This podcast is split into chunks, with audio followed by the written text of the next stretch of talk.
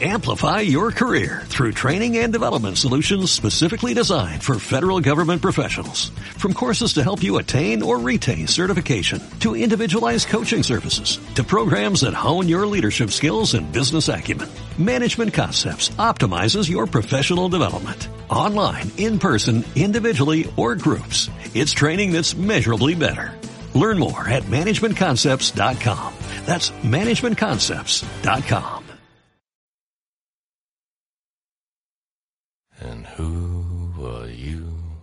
proud Lord said that I must bow so low. Only a cat of a different coat. That's all the truth I know. And a coat of gold or a coat of red. A lion still has claws. And mine are long sharp, my lord, as long and sharp as yours. And so he spoke, and so he spoke, that Lord cast me But now the rains we bore is hall with no one there to hear. Yes, now the rains we pour us all, and not a soul to hear.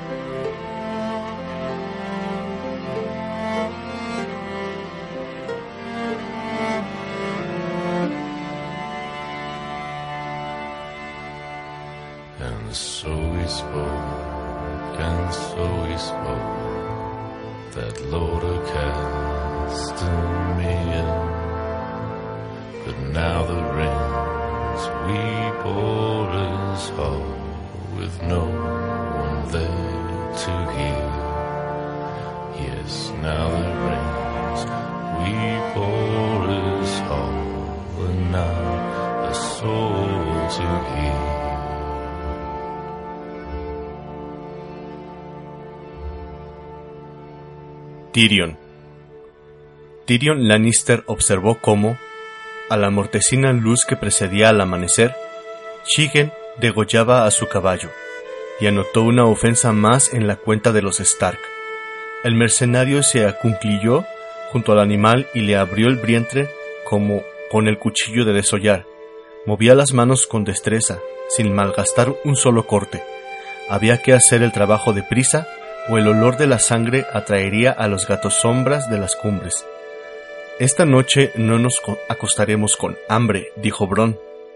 Él sí que parecía una sombra, flaco como un esqueleto, con ojos negros, pelo negro y barba de varios días. Puede que algunos sí, replicó Tyrion. No me gusta la carne de caballo, y menos la del mío. La carne es carne, replicó Bron mientras se encogía de hombros. A los Dothrakis les gusta el caballo más que la ternera o el cerdo. ¿Tengo pinta de Dothraki? preguntó Tyrion con amargura. Era cierto. Los Dothrakis comían carne de caballo. También abandonaban a los bebés deformes para que los devorasen los perros salvajes que corrían tras sus calazars. Las costumbres, costumbres de tumbres de los en un modelo ¿Quieres probar, enano? preguntó Chigen mientras cortaba una tira fina de carne sanguinolenta y la examinaba. Ese caballo me lo regaló mi hermano Jamie en mi, en mi vigésimo tercer día del nombre, señaló Tyrion con voz monótona. Pues dale las gracias de nuestra parte, si vuelves a verlo. Chigen sonrió, mostró los dientes amarillentos y se comió la carne cruda de dos bocados. Parece de buena raza. Está mejor frito con cebollas, señaló Bron. Tyrion no respondió. Se alejó cojeando. El frío se le había clavado en los huesos, y tenía las piernas tan doloridas que apenas podía caminar. Quizás su yegua había tenido suerte. A él le quedaban por delante más horas de cabalgar, seguidas por unos pocos bocados de comida y breves ratos de sueño sobre el suelo frío y duro. Y después otra noche igual, y otra, y otra, y solo los dioses sabían cuándo terminaría aquello. Maldita mujer, murmuró mientras caminaba, trabajosamente para reunirse con sus captores. Maldita sea ella, malditos sean todos los Stark. Los recuerdos aún le resultaban amargos. En un momento estaba pidiendo la cena y al siguiente se enfrentaba a una habitación repleta de hombres armados mientras Jick desenfundaba su espada. Nada de espadas, gritó la tabernera. Nada de espadas aquí, os lo ruego, señores.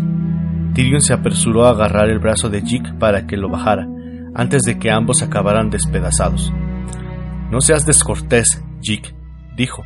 Nuestra anfitriona ha dicho que nada de espadas. Haz lo que te ha pedido. Se obligó a esposar una sonrisa. Aunque sabía que la estaba saliendo tan débil como se sentía él. Estáis equivocada, Lady Stark. No tengo nada que ver con ningún ataque que haya sufrido vuestro hijo. Por mi honor. Honor de Lannister, replicó ella. Alzó las manos para que las vieran todos los presentes. Fue su puñal el que me dejó estas cicatrices, el cuchillo con el que quería cortarle la garganta a mi hijo. Tyrion sintió crecer a su alrededor la rabia, una rabia espesa alimentada por los cortes de las manos de, la Stark. Matadlo, siseó desde el fondo una borracha sucia. Otras voces la sacudearon, la secundaron, más deprisa de lo que parecía imaginar, imaginable. Eran desconocidos que hasta hacía un instante se habían mostrado amistosos y de repente pedían a gritos su cabeza. Si Lady Stark cree que debo responder de algún crimen, dijo Tyrion alzando la voz y procurando que no le temblara, la acompañaré de buena gana. Era la única salida posible. Tratar de abrirse camino por la fuerza era un suicidio seguro. Más de una docena de espadas se habían desenfundado como respuesta a la petición de ayuda de la Stark.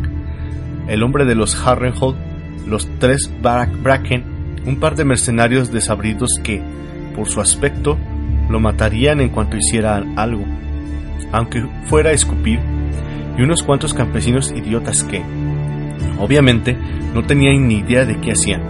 ¿Y que tenía Tyrion a su favor? Un puñal colgado del cinturón y dos hombres. Jick manejaba bien la espada, pero Morrek ni contaba. Era parte mayordomo, parte cocinero y parte ayuda de camera. No soldado. En cuanto a Joren, fueran cuales fueran sus sentimientos, no haría nada. Los hermanos negros juraban no tomar partido en las disputas del reino. Y así fue el hermano negro se apartó a un lado con discreción cuando intervino el anciano caballero que acompañaba a Lady Catelyn Stark. Desarmadlos, dijo. El mercenario llamado Bron se adelantó para cogerle la espada de la mano a Jick y quitarle los puñales. Bien, asintió el anciano. La tensión en la sala común había cedido de manera palpable. Excelente. Tyrion reconoció entonces la voz gruñona del maestro de armas de Invernalia, solo que sin bigotes, no lo matéis aquí, suplicó a en la posadera con una lluvia de salivillas teñidas de escarlata. No lo mates en ninguna parte, puntualizó Tyrion. Lleváoslo a otro sitio, mi señora. Nada de sangre aquí, por favor. Nada de peleas de grandes señores. Bueno, tal vez, pensó Tyrion. Para entonces ya había tenido ocasión de mirar detenidamente la estancia y valorar así su situación lo que vio no le resultó de todo desalentador. Sí, la Stark había sido lista, sin duda. Los había obligado a recordar en público los juramentos que sus respectivos señores habían prestado a su padre.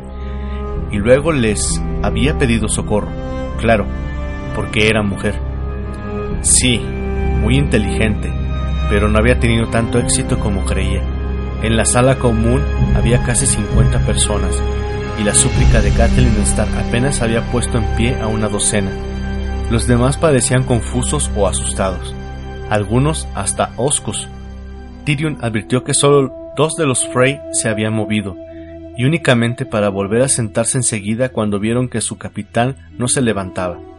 Si se hubiera atrevido, habría esbozado una sonrisa. De acuerdo, vayamos a Invernalia, Dijo, el camino era largo, lo sabía bien porque llegaba de allí, y en un camino largo podían suceder muchas cosas.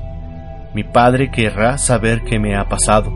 Siguió al tiempo que establecía contacto visual con el hombre que se había ofrecido a cederle su habitación.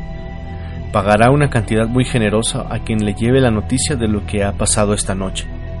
No era cierto, desde luego, pero Tyrion compensaría al mensajero cuando recuperase la libertad.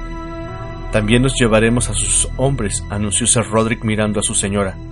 Parecía preocupado y tenía motivos. Y os estaremos agradecidos a los demás si guardáis silencio acerca de lo que habéis visto. Tyrion tuvo que contenerse para que no se le escapara una carcajada. Silencio, viejo idiota, a menos que se llevaran a todos los presentes, la noticia empezará a correr en cuanto salieran por la puerta. El jinete que llevaba la moneda de oro en el bolsillo volaría como una flecha a Roca Casterly, y si no, otro lo haría. Joren contaría la historia en el sur. Aquel juglar idiota dijo le sacaría partido. Los Frey, los Frey informarían a su señor, y solo los dioses saben, sabían qué haría él.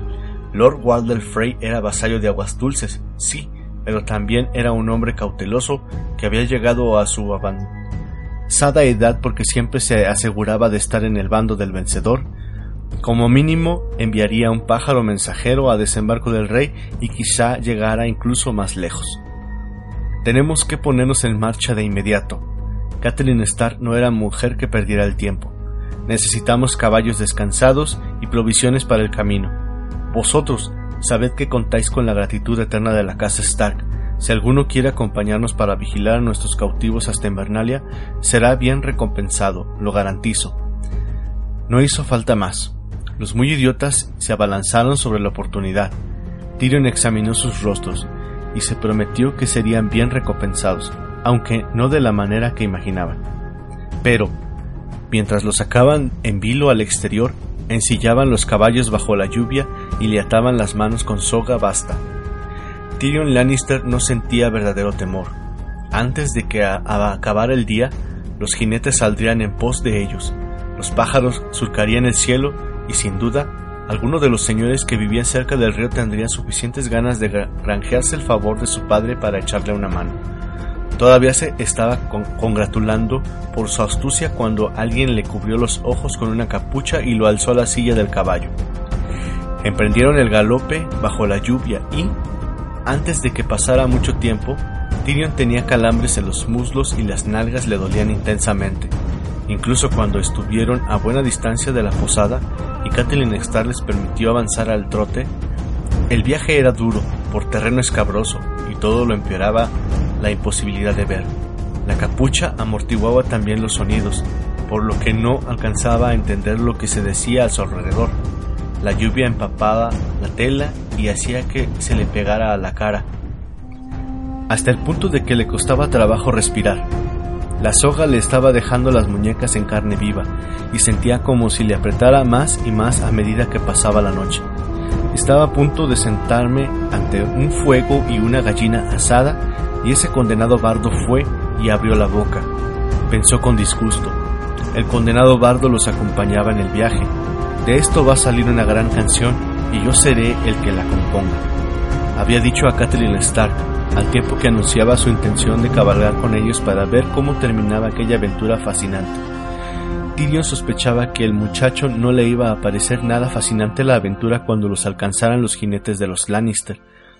Por fin habían escampado, y la luz del amanecer se filtraba a través de la tela húmeda que le cubría los ojos cuando Catherine Stark dio al fin orden de desmontar.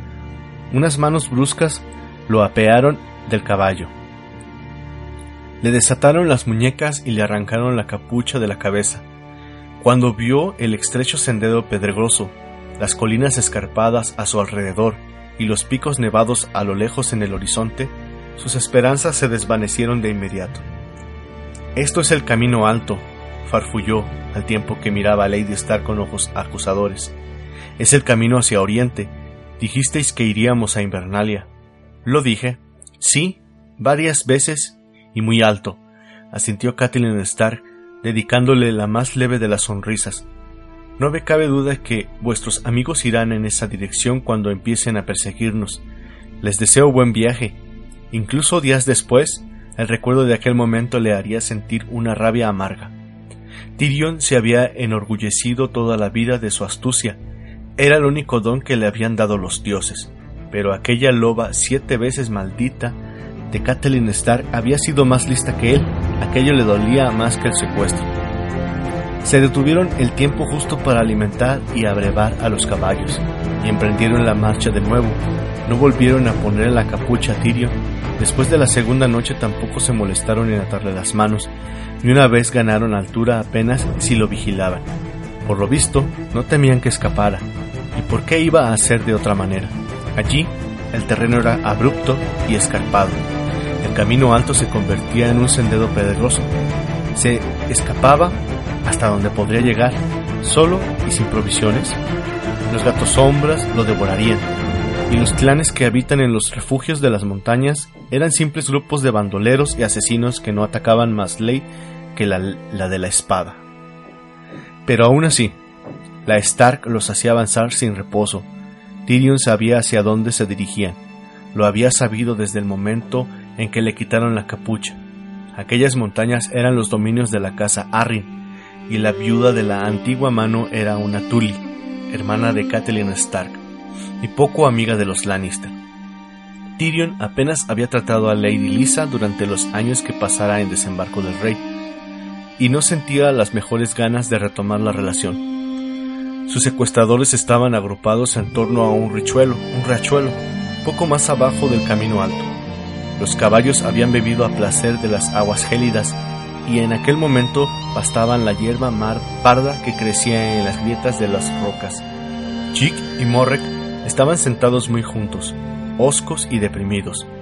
Mohor estaba de pie junto a ellos, apoyado en una lanza y lucía en la cabeza un casco de hierro de redondo que más bien parecía un cuenco.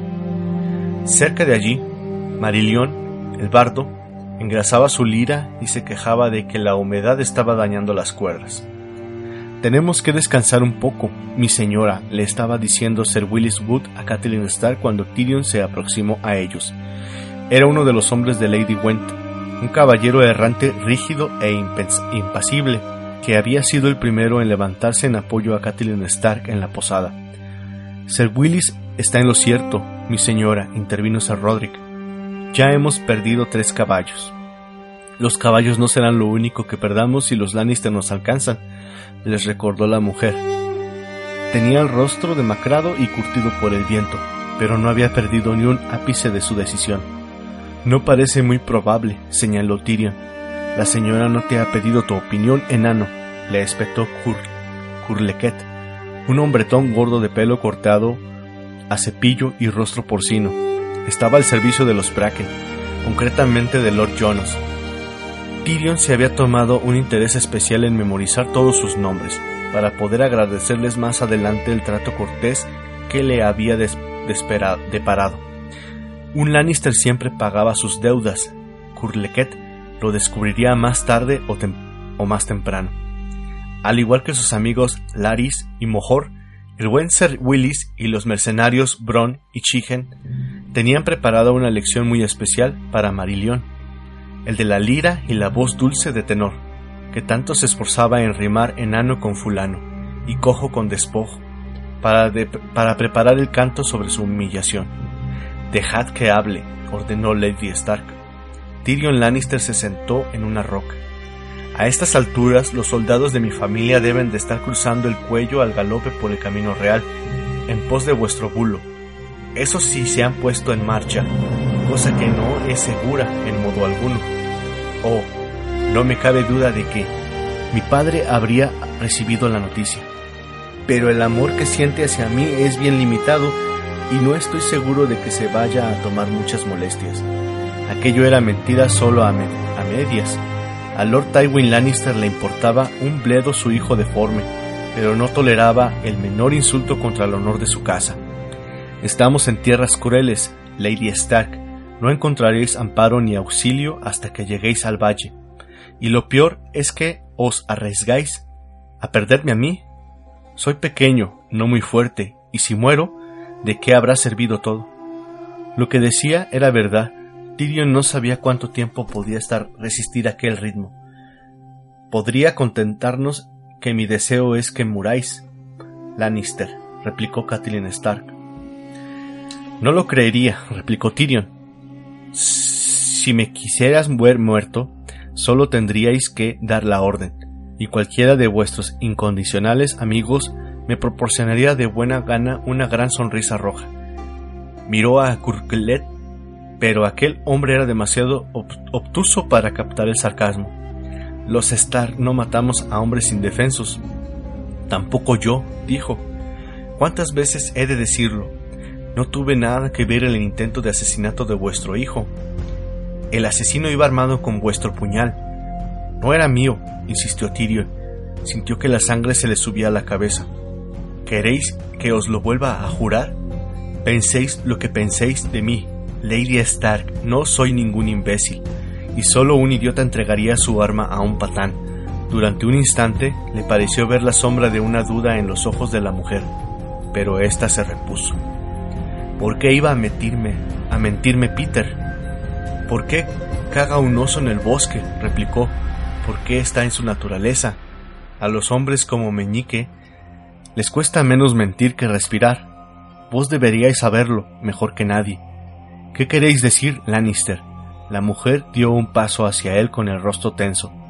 Vaya, dijo Tyrion inclinando la cabeza a un lado, pues que en la corte todo el mundo le ha oído contar cómo le entregasteis vuestra virtud, mi señora.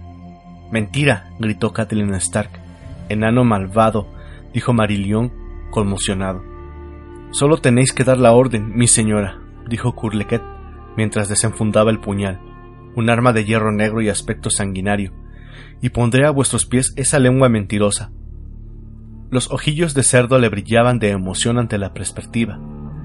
En el pasado, Peter Baelish me amaba. Catherine Starr miraba a Tyrion. Tenía los ojos más fríos que había visto en la vida. No era más que un niño. Su pasión fue una tragedia para todos nosotros, pero era sincera y pura, y no algo de lo que se pueda hacer mofa. Quería mi mano, esa es la única verdad. Realmente sois un hombre malvado, Lannister. Y vos sois una mujer estúpida, Lady Stark. Meñique nunca ha amado a nadie que no fuera Meñique, y os aseguro de lo que alardea no es de vuestra mano, sino de esos pechos redondos, de esa boca dulce y del calor que hay entre vuestras piernas. Curlequet lo agarró por el pelo y le tiró de la cabeza hacia atrás hasta dejarle el cuello al descubierto. Tyrion sintió el beso frío del acero bajo la barbilla. ¿Lo rajo, mi señora? Si me matas, la verdad muere conmigo, jadeó Tyrion. Dejad que hable, ordenó Catelyn Stark. Curlequet soltó de mala gana el pelo de Tyrion. Este inhaló una bocanada de aire fresco. Como os dijo Meñique que llegó a mi poder ese puñal, decídmelo, dijo que se lo habías ganado en una apuesta durante el torneo del día del nombre del príncipe Joffrey, cuando el caballero de las flores derribó a mi hermano Jamie. ¿Fue eso lo que os contó? Sí, admitió ella, con el ceño fruncido. Jinetes. El grito les llegó desde un risco azotado por el viento, por encima de ellos. Sir Roderick había enviado a la Harris a aquella roca para que vigilara el camino mientras ellos descansaban. Durante un tenso tiempo, momento, nadie se movió. Kathleen Starr fue la primera en reaccionar. Sir Roderick, Sir Willis, a los caballos ordenó: Poned las otras monturas detrás de nosotros. Mejor, vigila a los prisioneros. Dadnos armas. Tyrion se puso en pie de un salto y lo agarró por el abrazo. Van a hacer falta todas las espadas. Ella sabía que tenía razón. Tyrion se daba cuenta. A los clanes de la montaña no les importaban las enemistades entre las grandes casas, matarían con igual entusiasmo a un Stark que a un Lannister, de la misma manera que se mataban entre ellos. Quizá le perdonaran la vida a Catelyn Stark todavía era joven y podía tener hijos. Pese a todo, la mujer titubeaba. Los oigo acercarse, gritó Sir Roderick. Tyrion giró la cabeza para escuchar, y él también lo oyó, cascos de al menos una docena de monturas, cada vez más cerca. De repente, todos corrían, buscaban las armas y montaban a caballo. Una lluvia de guijarros cayó sobre ellos cuando el Harris bajó del risco, mitad corriendo y mitad resbalando. fue a caer jadeante ante Catherine Stark. Era un hombre de aspecto desgarbado. Debajo de su casco cónico de acero salían mechones de pelo color herrumbe. Son veinte hombres, puede que veintiocho, dijo, sin aliento. Hermanos de la luna o serpientes de leche. No sé, deben de tener vigías, mi señora. Nos han visto, saben dónde estamos. Sir Roderick Cassell estaba ya a caballo, con la espada en la mano. Mojor estaba acuchillado tras un peñasco. Sujetaba la lanza de punta de hierro con ambas manos y tenía el puñal entre los dientes. ¡Eh!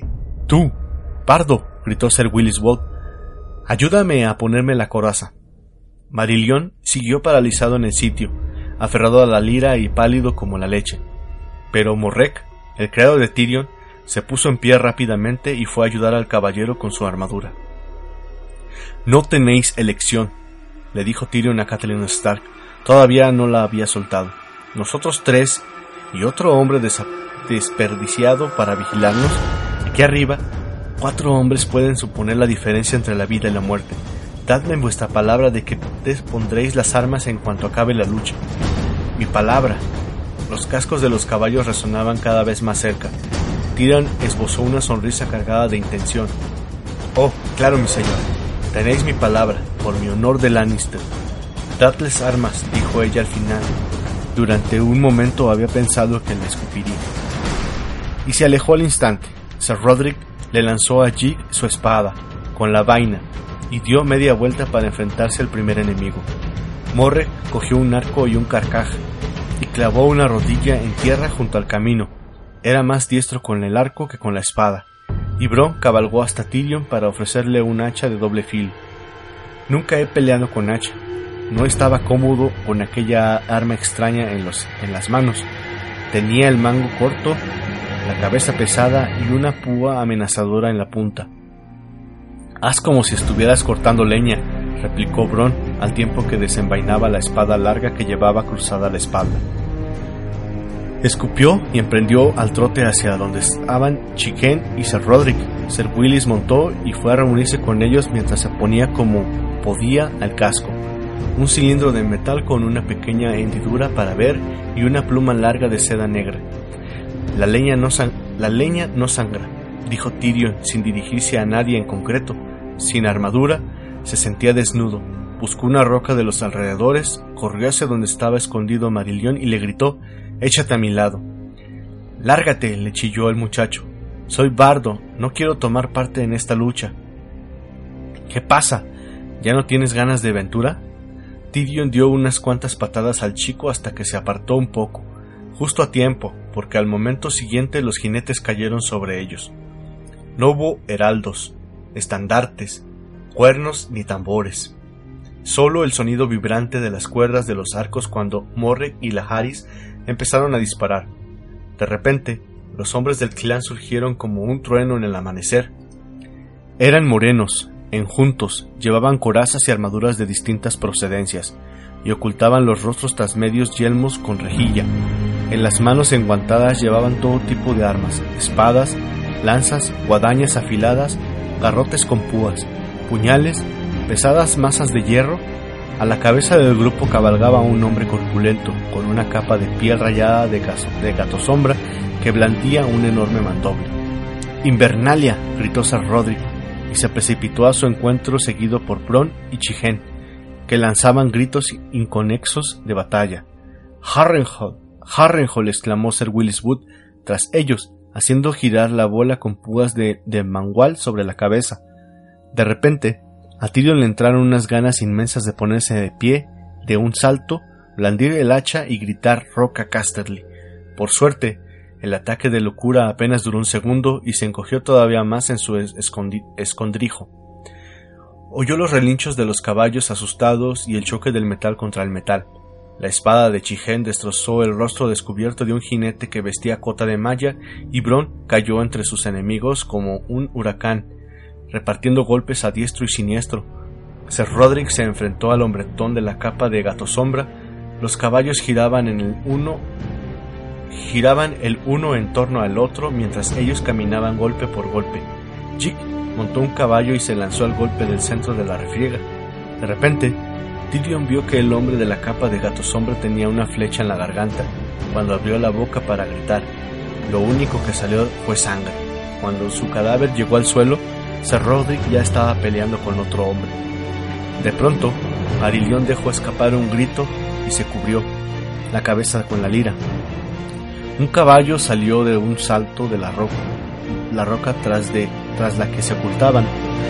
Mientras el jinete daba la vuelta para enfrentarse a ellos, haciendo girar un mangual, Tyrion consiguió ponerse en pie y blandir el hacha con ambas manos. La hoja se clavó en la garganta del caballo cuando éste cargó contra ellos, y el mango estuvo a punto de escapársele de las manos mientras el animal relinchaba y se derrumbaba.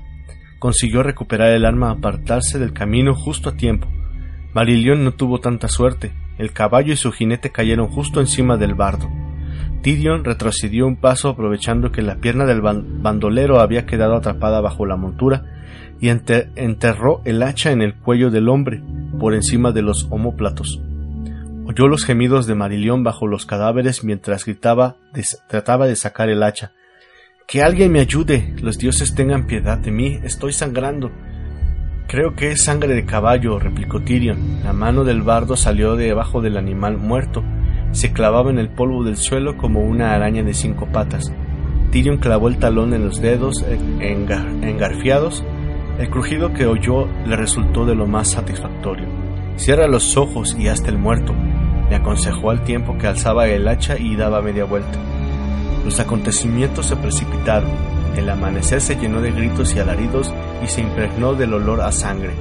El mundo se sumergió en el caos, las flechas silbaban junto a sus oídos e iban a estallarse contra las rocas. Vio a Bron que luchaba descabalgado, con una espada en cada mano. Tyrion se mantuvo en los límites de la refriega, se deslizaba de una roca a otra y salía de entre las sombras para lanzar hachazos a las patas de los caballos que pasaban junto a él. Encontró a un enemigo herido, lo remató y se quedó con su yelmo. Le quedaba enorme, pero en aquel momento agradecía cualquier tipo de protección. Jick había recibido un tajo en la espada, en la espalda, al mismo tiempo que mataba al hombre que tenía delante. Y más tarde Tyrion se encontró con el cadáver de Kurleket. Una masa había destrozado el rostro porcino, pero reconoció el puñal que pudo recuperar de entre los, de los dedos muertos. Se lo estaba colgando del cinturón cuando oyó el grito de una mujer. Kathleen Starr estaba atrapada contra la pared rocosa de la montaña y la rodeaban tres hombres, uno a caballo y dos a pie. Sujetaba como podía el puñal en las manos heridas, pero estaba acorralada y sin posibilidad de escapar. Que se carguen a la muy zorra, pensó Tyrion, y que les aproveche, pero se encontró avanzando hacia ellos. Hirió el primer hombre en la corva antes de que se dieran cuenta de su presencia. La pesada cabeza del hacha cortó la carne y el hueso como si fuera madera podrida. Leña que sangre. Pensó, como un idiota mientras el segundo hombre se lanzaba contra él. Se agachó para esquivar el tajo de la espalda, de la espada, blandió el hacha, el hombre retrocedió y Catherine Starr lo agarró por detrás y lo degolló. El jinete recordó de repente una cita impensable y se alejó al galope. Tyrion miró a su alrededor. Todos los enemigos estaban muertos o habían desaparecido, sin saber cómo. Mientras no miraba, la pelea había terminado. Por doquier había caballos moribundos y hombres heridos que gemían y gritaban. Para su inmensa sorpresa, él no era uno de ellos. Abrió los dedos y dejó caer el hacha al suelo. Tenía las manos pegajosas de sangre. Habría jurado que la lucha había durado medio día, pero el sol apenas se había desplazado. ¿Ha sido tu primera batalla? le preguntó Bron. Más tarde, mientras le quitaba las botas a Jick. Eran unas botas de buena calidad como correspondía a un sirviente de Lord Tywin, de cuero grueso, flexible y bien engrasado, mucho mejores que las de Bron. Tyrion asintió. Qué orgulloso se va a sentir mi padre, dijo. Le dolían tanto las piernas que apenas se, tenía en pie. Lo raro era que durante la lucha no había sentido el dolor. Ahora lo que te hace falta es una mujer, dijo Bron, con un brillo poco habitual en los ojos oscuros. Guardó las botas en su silla de montar. Cuando un hombre ha recibido su bautismo de sangre, no hay nada como una mujer, te lo digo yo. Shigen interrumpió el, el concienzudo saqueo de los cadáveres de los bandoleros al tiempo justo para soltar un bufido y lamerse los labios. Si ella quiere, por mí encantado, dijo Tyrion lanzando una mirada hacia el lugar donde Lady Stark vendaba las heridas de Sir Roderick. Los mercenarios soltaron la, carcajada y Tyrion sonrió. Es un buen comienzo, pensó. Poco más tarde se arrodilló junto al arroyo y se lavó la sangre de la cara con agua fría como el hielo. Volvió cojeando junto a los demás y echó un vistazo a los cadáveres. Los bandidos muertos eran hombres flacos y desastrados, con caballos pequeños y huesudos a los que se les contaban las costillas. Las armas que Bron y Shigen les habían dejado tampoco eran gran cosa, masas, garrotes hasta una gran guadaña. Recordó al hombretón de la capa de Gato Sombra y al mandoble, el que habían peleado con Sir Roderick, pero cuando encontró el cadáver en el suelo pedregoso resultó que al fin y al cabo no era tan corpulento. Le habían quitado la capa y la hoja de la espada era de acero de mala calidad. Estaba mellada y oxidada. No era de extrañar que hubieran quedado nueve bandidos muertos en el campo de batalla. A ellos solo les había costado tres bajas, Curlequet y Mojor, dos de los soldados de Lord Bracken, y su criado Jick, que se había lanzado valientemente al combate montando a pelo. Idiota hasta el final, pensó Tyrion. Lady Stark, os ruego os apresuréis, dijo Sir Willis Wood mientras escudriñaba los riscos a través de las hendiduras del yelmo. Los hemos ahuyentado por ahora, pero no están lejos. Tenemos que enterrar a nuestros muertos. Sir Willis replicó, Sir Willis, replicó ella. Eran hombres valientes, no permitiré que los devoren los buitres o los gatos hombres. El suelo es demasiado pedregoso para acabar, señaló Sir Willis. Entonces recogeremos piedras para amontonarlas sobre los cadáveres. Recoged todas las piedras que queráis, le dijo Bron, pero no contéis con Chigen ni conmigo. Tengo mejores cosas que hacer en vez de amontonar piedras encima de cadáveres, como respirar, por ejemplo. Miró al resto de los supervivientes los que queráis seguir vivos más allá de esta noche, venid con vosotros, con nosotros. Me tomó, me temo que tiene razón, mi señora, dijo Sir Roderick con voz cansada. El anciano caballero había resultado herido durante la lucha. Tenía un corte profundo en el brazo izquierdo, una lanza le había rozado el cuello, y en aquel momento aparentaba toda su edad. Si no nos quedamos aquí volverán a atacarnos, no cabe duda, y puede que esta vez no tengamos tanta suerte. Tyrion vio claramente la ira en el rostro de Catelyn, pero la mujer no tenía opción. De acuerdo, y que los dioses nos perdonen, emprenderemos la marcha ahora mismo. Ya no estaban escasos de caballos. Tyrion trasladó su silla al caballo montado de Rick, de Jick, que parecía tener fuerzas para resistir al menos tres o cuatro días más. Estaba a punto de montar cuando Nahari se acercó a él.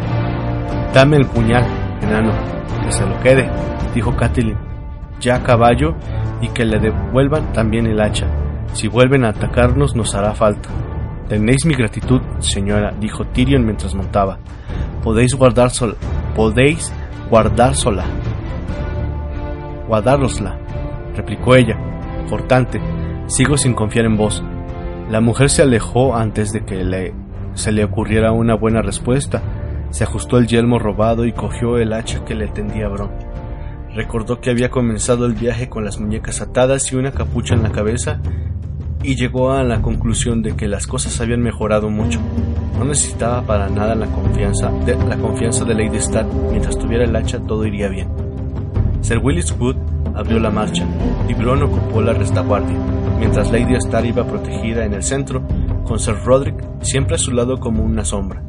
Marillion no dejaba de lanzar miradas recorosas a Tyrion, el bardo tenía varias costillas rotas, además de la lira y cuatro dedos de la mano con que la tocaba.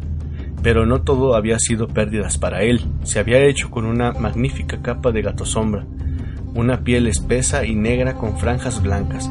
Se arrebujó entre los pliegues y, para variar, no abría la boca. Antes de que hubieran recorrido mil pasos empezaron a oír los gruñidos roncos de los gatos sombra, y no tardaron en llegarles también los, fieros rugidos de las bestias que se disputaban los cadáveres que habían dejado atrás. Marilión palideció a ojos vistas. Tyrion puso el caballo al trote para situarse a su lado. ¿No se te ocurre ninguna palabra que rime con gallina? le preguntó. Volvió a espolear el caballo, levantó al bardo y fue a situarse junto a Sir Roderick y Catherine Stark. Ella lo miró con los labios apretados en una línea delgada. Como iba diciendo antes de que nos interrumpieran tan groseramente, dijo Tyrion. El cuento que os contó Meñique tiene un fallo muy grave. Penséis lo que penséis de mí, Lady Stark. De una cosa podéis estar segura. Jamás apuesto contra mi familia.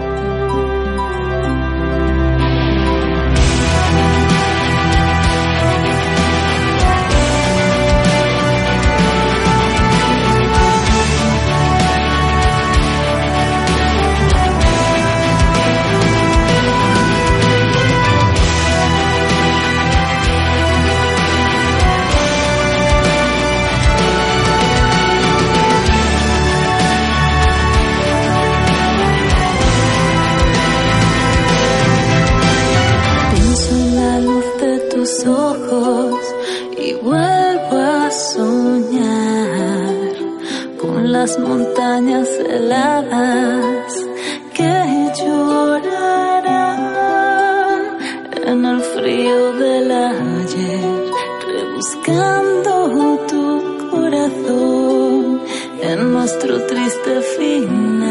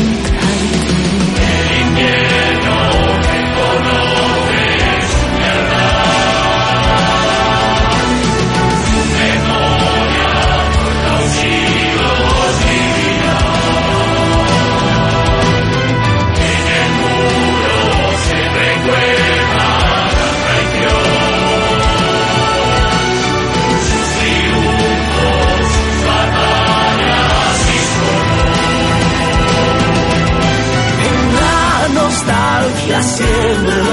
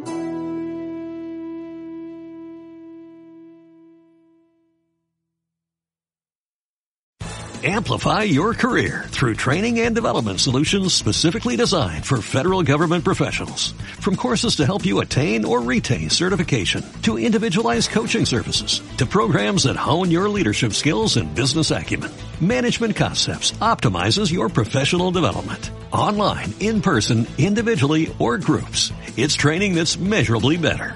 Learn more at managementconcepts.com. That's managementconcepts.com.